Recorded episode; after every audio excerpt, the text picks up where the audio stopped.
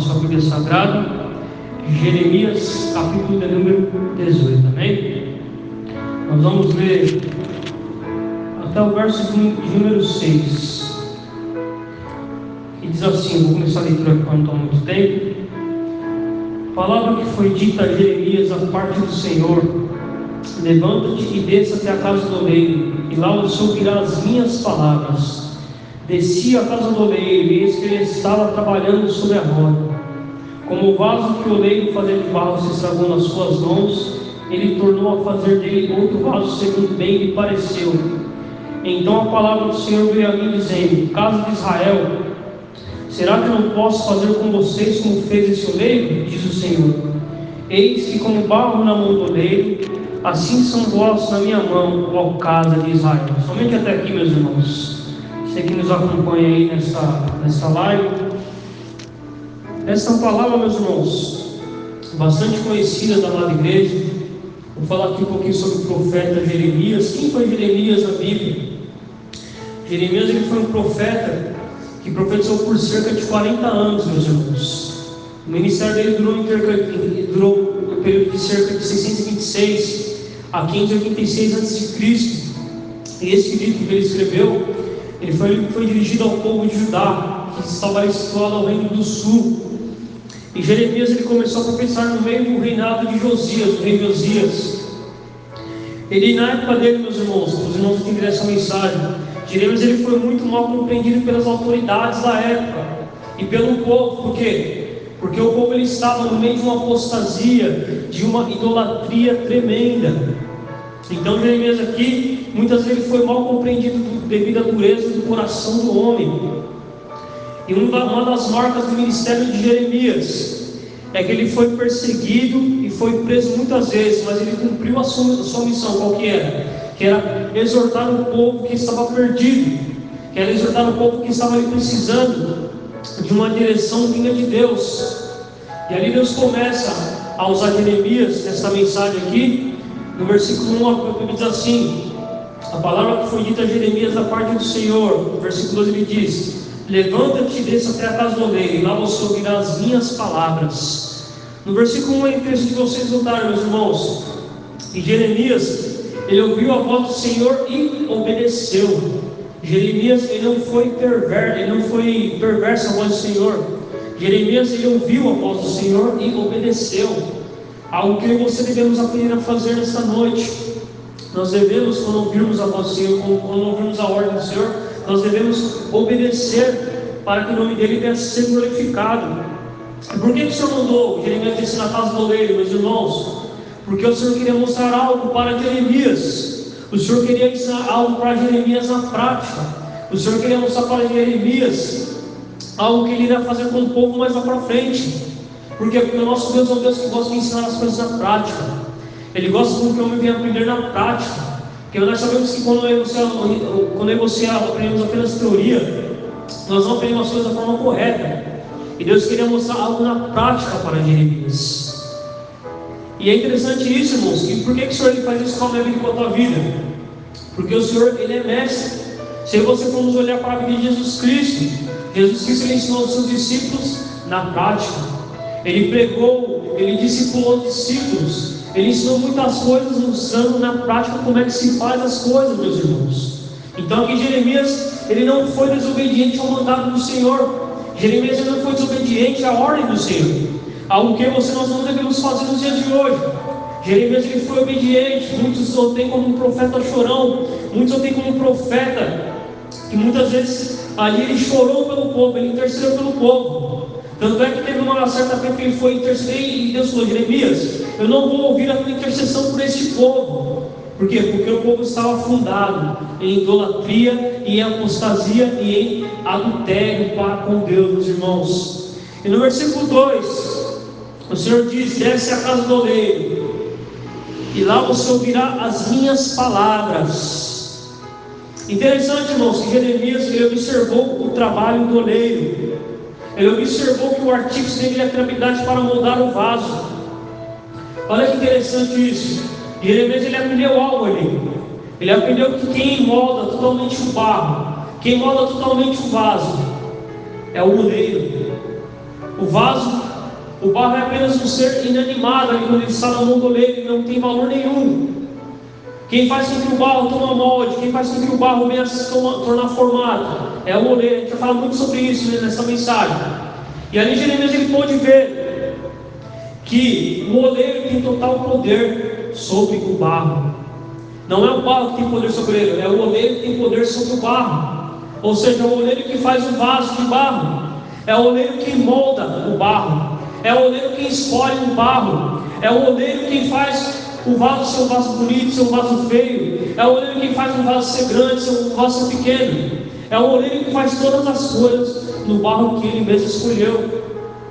E aí, quando nós olhamos para a Bíblia, o profeta Isaías, Isaías 64, 8, ele diz: Mas agora, Senhor, tu és o nosso Pai, nós o barro, e tu o nosso oleiro, e todos nós obras das tuas mãos.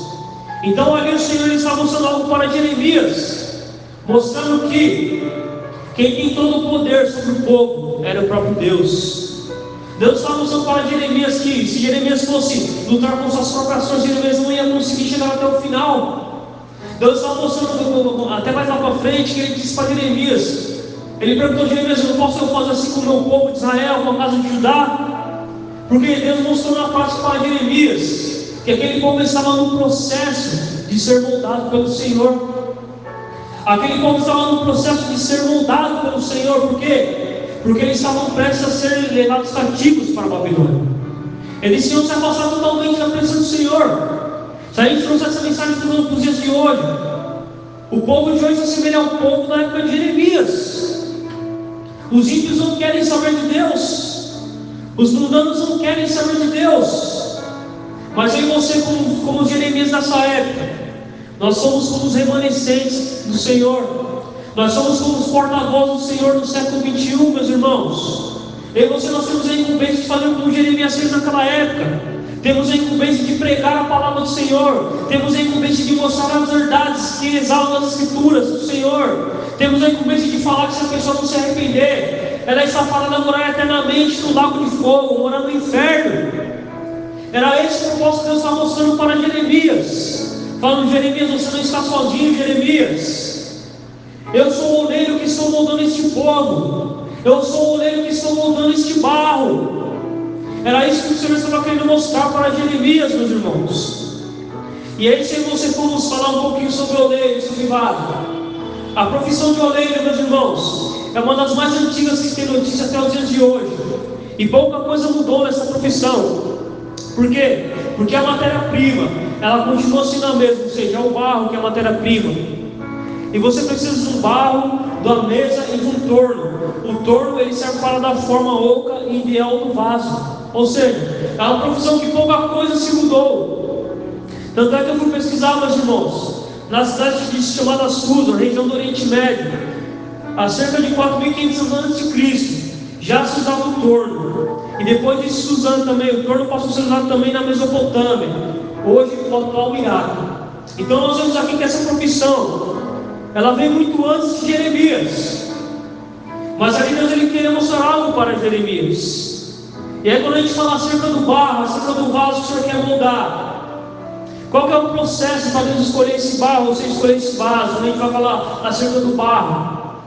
Se você for pesquisar na internet, meus irmãos, Existem cerca de 200 tipos de barro na natureza. Mas somente oito tipos de barro né, que pode se moldar num vaso. Olha que interessante isso. Na natureza, nós encontramos o mais forte e o mais frágil, o mais escuro e o mais claro, o molhado e o seco, um com mais liga e outro sem liga, etc. Ou seja, o oleiro ele usa o barro adequado para, para cada tipo de vaso. Existem barros em diversos lugares. Então, Deus aqui nos mostra, através dessa mensagem, que nós somos escolhidos pelo Senhor. Não fui eu que escolhi o Senhor, foi o Senhor que me escolheu. Porque a Bíblia nos ensina, meus irmãos, que você nós somos feitos do pó da terra. Olha que interessante isso. Eu e você nascemos do pó da terra. E depois, o Senhor, o Senhor, depois que o Senhor criou o homem, ele soprou no seu fôlego, no seu nariz fôlego de vida, e o homem foi feito alma vivente. Aqui nos mostra, quer nos mostrar. E queria mostrar para Jeremias que era o Senhor quem tinha escolhido aquele povo.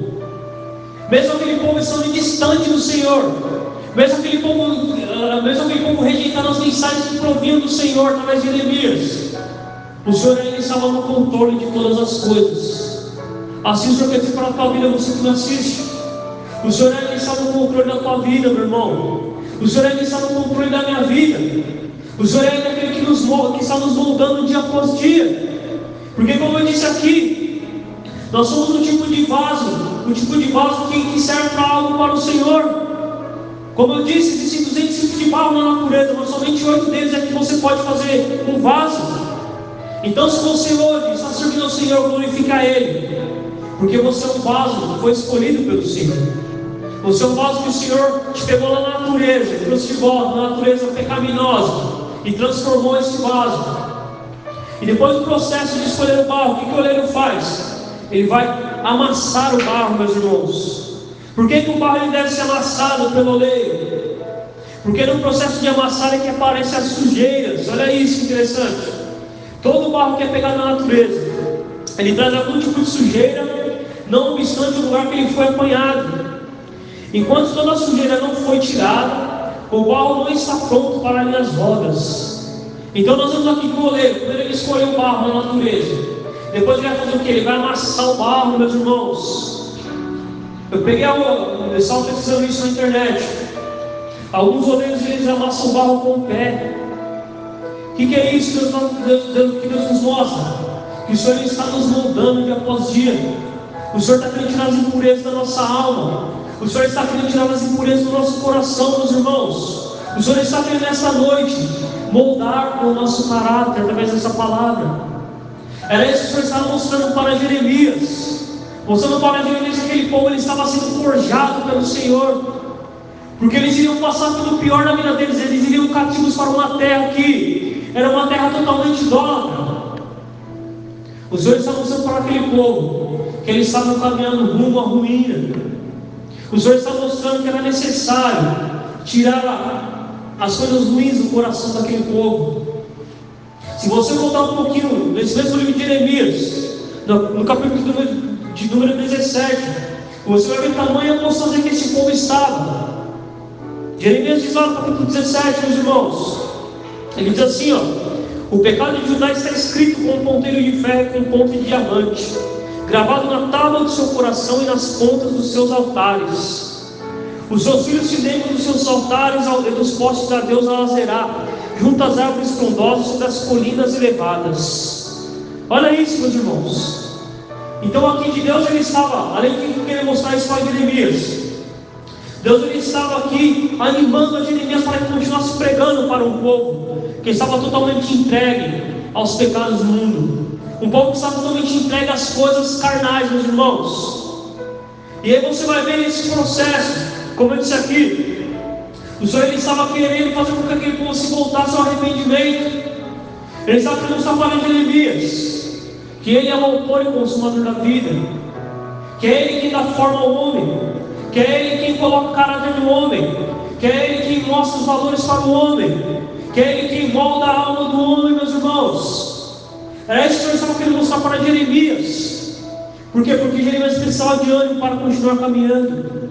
Jeremias precisava de ânimo para continuar pregando a mensagem. Jeremias precisava de ânimo para continuar, é, como é que eu posso dizer aqui? Continuar denunciando os pecados do povo. Muitas vezes Jeremias foi mal compreendido. Por quê? Porque Jeremias denunciava os pecados do povo. Se a gente trouxer para os dias de hoje, todo profeta que fala a verdade, todo profeta que pega muitas vezes contra o pecado, as pessoas não gostam desse tipo de mensagem. As pessoas gostam de mensagem que agrada ao ego, gostam de mensagem que não tece o homem. As pessoas gostam de culto antropocêntrico, onde o homem é o centro e não Deus. Meus irmãos, isso não é o Evangelho de Jesus Cristo. Jesus foi bem claro lá em Lucas.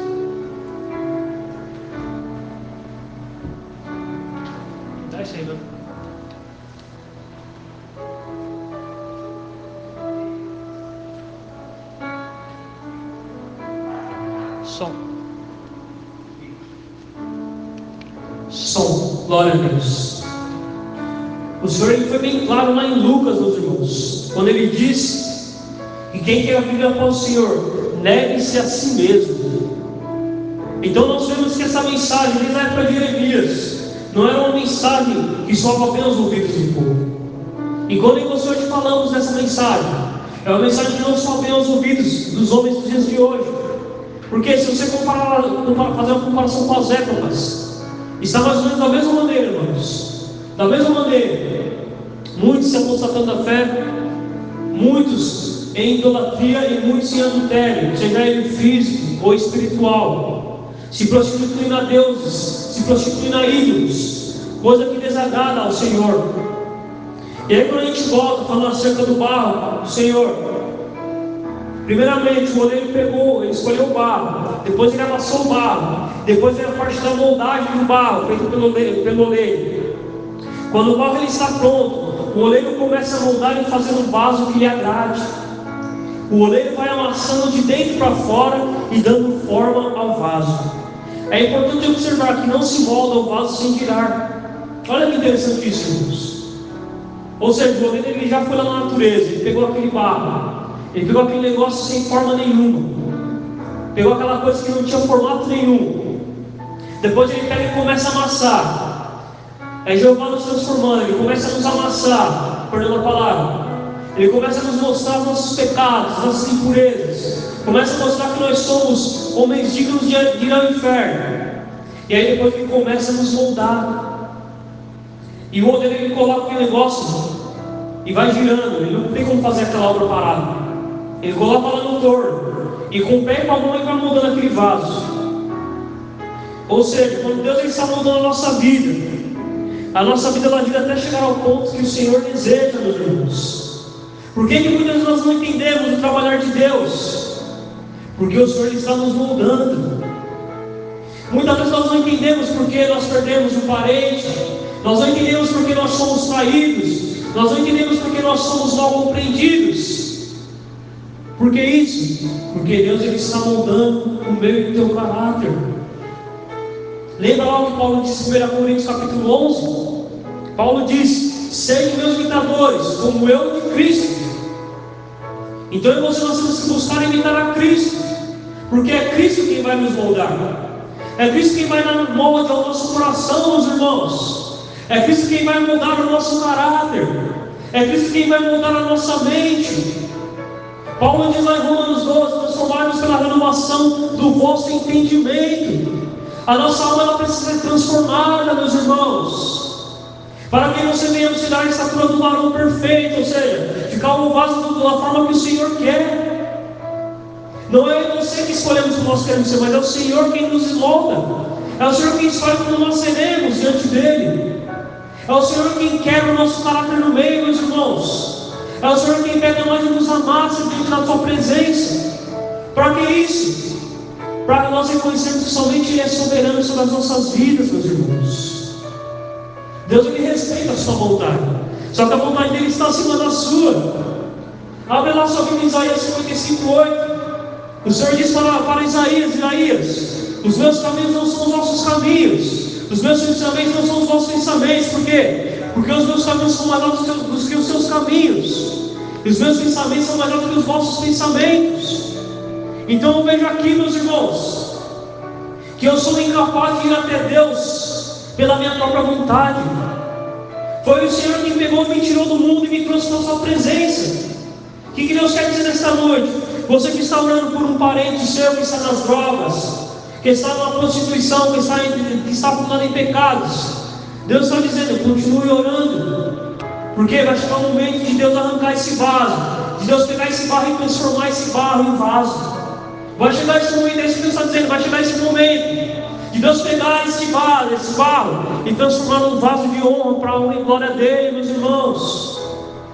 Deus está falando isso para Jeremias. E aí o próximo passo desse barro, desse barro que o Senhor, que o Senhor estava moldando, mostrando para Jeremias que quando depois que ele já formou o barro, depois que ele já pegou na natureza, depois que ele amassou para as impurezas, depois que ele deu formato lá na máquina, com o pé e com a mão, naquela máquina no torno que vai girando. Próximo passo é colocar o vaso na fornalha de fogo, Por que, que, por que, que o vaso precisa do fogo, meus irmãos? Porque o fogo ele tira o mau cheiro do barro. O calor da fornalha faz um processo de purificação do barro. O fogo vai deixar o vaso resistente. O vaso só tem valor depois que ele passa pelo último estágio, que é o estágio do fogo. Olha que interessante isso, meus irmãos. Nós precisamos ser provados pelo fogo do Espírito Santo de Deus. Olha que interessante isso. Quando você vai ver a questão da produção dos vasos, o resfriamento do vaso, terminada a segunda queima do vaso, há necessidade de que o resfriamento da peça se dê paulatinamente durante pelo menos o mesmo tempo de duração: 8 horas de queima, 8 horas de resfriamento. Somente após a temperatura baixar até cerca de 200 graus Celsius é que se poderá abrir a porta do forno. Passada uma hora depois, é que se poderá iniciar a retirada das peças que, mesmo assim, ainda estarão bem quentes. Se esse procedimento não for obedecido, ou seja, o resfriamento lento, ao risco das peças racharem ao ocorrer o choque térmico, ou seja, o encontro com a atmosfera exterior mais fria. Sabe o que isso, significa para a nossa vida, meus irmãos? Que apesar de Deus ter moldado a vida de alguém, confiando no ministério específico, confirmando com o poder a igreja ao desse ministério, deve ser cuidado para não entrar em choque com outras atmosferas fora do ideal de Deus. Então veja que é interessante isso, meus irmãos. Que o último estágio do vaso de Deus, do vaso que o oleiro está preparando aqui, é passar pelo fogo. Por quê? Porque o fogo ele ajuda a tirar a impureza. O fogo ajuda a deixar resistente. O fogo vai ajudar no processo de finalização deste vaso. E quando a gente fala dos vasos de Deus, o vaso de Deus orienta a sua vida e ações na palavra de Deus. Se você é um vaso feito por Deus, as suas ações elas vão ser feitas na vontade de Deus, meu irmão. Elas serão feitas de acordo com a palavra de Deus. O vaso de Deus é feito para a glória de Deus, não para a sua própria glória. O dom que Deus me deu não é para mim usar, mas é para usar para a edificação da igreja. Os dons que Deus te deu, você que me assiste, não são para a sua glória, mas são para a glória de Deus. Você percebe que eu e você nós somos totalmente dependentes do Senhor, meus irmãos? Você percebe que eu e você somos totalmente dependentes daquilo que o Senhor quer para nossas vidas. O vaso de Deus, ele centraliza o seu relacionamento em Jesus Cristo. Muitos tentam roubar os pés do Senhor. Há muitos servos de Deus que Deus começa a usar de forma poderosa, meus irmãos. E essa soberba entra no coração do homem. E a Bíblia nos diz lá em Tiago, capítulo 4, se não me engano, que Deus não sempre resiste aos soberbos e dá graça aos humildes. Deus está dizendo aqui nessa noite, meu irmão, não seja soberbo quando Deus manda você dizer algo, diga. Não seja soberbo quando Deus manda você fazer algo, faça. Deus está mandando dizer, seja obediente à sua santa palavra. Seja obediente às suas ordenanças. Seja obediente àquilo que está escrito na palavra do Senhor, meu irmão. Por quê? Porque fazendo isso você trará glória para a honra do Senhor, meu irmão. É isso que Deus quer dizer nessa noite também para você. O vaso de Deus é um instrumento para a igreja do Senhor, meus irmãos. O vaso de Deus, que não se resfriar depois do fogo, ele vai rachar. Deus está dizendo isso também para você.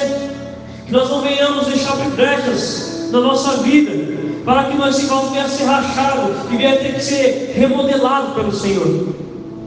E por que, que Deus está falando isso para Israel, meus irmãos? Olha que interessante isso. Porque aquele, aquele povo que Jeremias estava profetizando era um povo que precisava ser separado novamente. Era um povo que precisava ser abraçado pelo Senhor para reconhecerem que eles não eram nada diante do Senhor. Era um povo que precisava ser colocado na forma de novo. E era um povo que precisava passar pelo fogo purificador do Senhor. Era um povo que necessitava disso. Era por isso que Jeremias foi lá na casa oleiro. Porque Deus queria mostrar essas verdades para Jeremias. Deus queria mostrar para Jeremias que todas as coisas dependiam somente da vontade dele. Eu e você, o que Deus quer de mim de você, como um vaso de honra na presença dele, é que nós venhamos se arrepender diante do Senhor e que nós venhamos ter fé nele, meus irmãos. É isso que você, como vaso, precisamos fazer. E se a gente trouxer essa palavra nos dias de hoje, a igreja de hoje ela precisa do mesmo estágio, meus irmãos. Nós precisamos deixar que o fogo do Espírito Santo de Deus ele venha sobre mim e sobre você nesta noite. Que você venha abrir o teu coração e a tua mente, meu irmão. Porque Deus ele quer trabalhar nas nossas vidas. Porque Deus ele quer trabalhar nas nossas vidas. Deus ele quer fazer como ele fez lá quando ele mostrou para Jeremias. Ele quer fazer com que esses vasos saiam de forma perfeita. Quer fazer com que esses vasos saiam com a resistência máxima. Quer fazer com que esses vasos sejam bonitos diante da presença dele. Quer fazer com que a nossa adoração, com que a nossa oração, com que o nosso louvor suba como um cheiro suave diante do trono da graça, meus irmãos. É isso que Deus almeja da minha e da tua vida nesta noite. O Pai quer que você nós venhamos ser moldados por Ele, não por, por nosso coração enganoso. O Pai quer que você nós venhamos depender somente das condições dEle, e não das condições que nós cantamos no meio do caminho, meus irmãos. Você quer ser um vaso de honra. Obedeça a Deus nessa noite. Não faça como o povo de Judá, que Jeremias profetizava. E cada vez que Jeremias exortava eles, eles ficavam mais distantes do Senhor. Não é isso que Deus quer para a minha vida e para a tua vida. E não era isso que Deus queria para aquele povo. Se você ver no mesmo livro de Jeremias, capítulo 29, o Senhor disse que ele tinha pensamento de paz para aquele povo. Era isso que o Senhor queria para aquele povo, que o Senhor quer para a minha, para a minha vida para a tua vida. Ele quer pensamentos de paz e não de mal, diz o Senhor, meus irmãos. O que Deus requer de mim de você é arrependimento, é fé e é obediência, meus irmãos. O vaso moldado por Deus, ele tem essas características que nós falamos aqui hoje. Está doendo, meu irmão? Talvez você seja no meio do processo. Talvez Deus está te amassando. Talvez você esteja no processo que está passando pelo fogo. Talvez você esteja passando pelo processo do modelamento do vaso. Eu não sei qual estágio você está. Eu não sei qual estágio tua vida está. Mas Deus aqui está dizendo para mim e para você esta noite. Que Deus, Deus quer que nós venhamos reconhecer a soberania dele sobre as nossas vidas, meu irmão. Que nós não venhamos deixar nos levar pelo do nosso coração. Porque aquele povo o próprio Jeremias disse isso, voltando um pouquinho, em Jeremias capítulo 17, ele disse assim, ó, 17, 7, Bendito aquele que confia no Senhor e cuja esperança é o Senhor, porque ele é como a árvore plantada junto às águas, que estende as suas raízes para o ribeiro e não receia quando vem o calor, porque as suas folhas permanecem verdes, e no ano da seca não se perturba nem deixa de dar o fruto Primeiro Jeremias ele disse isso, que aquele que confia no Senhor, ele é bendito no Senhor. Aquele que confia no Senhor, ele será como uma árvore plantada junto às águas, aos ribeiros, meus irmãos. E aí na sequência ele diz no versículo 9: Enganoso é o coração mais que todas as coisas, e desesperadamente corrupto, quem poderá entendê-lo? Ponto de interrogação. E no verso 10 ele diz assim: ó, Eu, o Senhor, som do coração, eu provo os pensamentos para dar a cada um segundo os seus caminhos, segundo o fruto das suas ações. Então quero deixar aqui bem claro para você, meu irmão, que nós, que nós devemos deixar o oleiro ter total poder sobre a nossa vida, levar-nos a passar pelo processo necessário e seremos um vaso de honra nas mãos dele, meus irmãos. Não venha ser como aquele povo foi naquela época um povo desobediente, um povo de coração obstinado, um povo que não almejava mudança, um povo que estava andando muito distante do Senhor. Não é isso que Deus quer para nossas vidas. Deus quer que nós venhamos ser íntimos dEle. Deus quer que nós venhamos ser obedientes a Ele. Deus quer que nós venhamos ter um relacionamento íntimo com Ele, meus irmãos. Essa palavra que o Senhor gerou no meu coração nesta noite, que você possa guardar essa mensagem no teu coração que você é barro, que você é pó na terra, e que o Senhor é o oleiro da minha e da tua vida. É o Senhor quem dirige os nossos passos. Salomão disse isso em Provérbios. Que o, ele diz que os passos do homem são dirigidos pelo Senhor. É o Senhor quem dirigirá o meu e os teus passos, meus irmãos. E Jesus disse lá em João capítulo 15: que sem ti, ele diz assim: sem nada podeis fazer, meus irmãos. Então, sem o Senhor Jesus Cristo, em você nada podemos fazer. Nós seremos vasos sem